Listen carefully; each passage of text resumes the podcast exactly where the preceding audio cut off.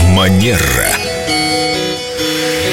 Мы очень рады приветствовать Викторию Акатьеву Костылеву, нашего специалиста по психологии, этикету и хорошим манерам. Здравствуйте. У нас сегодня интересная тема. Бывает, что собеседования или какие-то деловые встречи, переговоры проходят не в офисе, а в кафе или в ресторане. Да.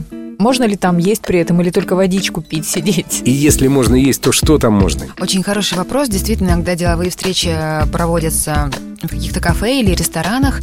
И если формат встречи предполагает, например, деловой обед, то тогда, как правило, конечно, мы заказываем какое-то блюдо.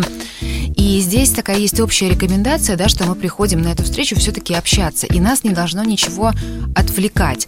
Поэтому здесь будет рекомендация такая, что лучше отказаться от таких а, сложных блюд. Сложных я имею в виду то, что может вызвать какие-то затруднения, например, когда вы будете их есть. Скажем, это может быть спагетти, Так. не всегда получается ловко и изящно его есть, да? Или, например, черное ризотто. Черная икра тоже не очень ловко есть при людях. В силу, в си- в силу того, что просто это оставляет следы да, на наших зубах.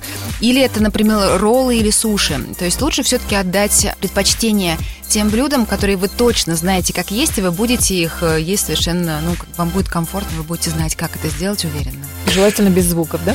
Да.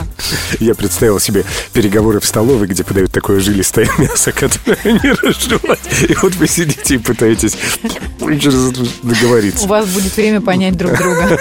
Без слов, да. Прекрасные рекомендации. Спасибо, Виктория. Только аппетит разыгрался. Ну что, пойдемте. Продолжим деловую встречу в кафе.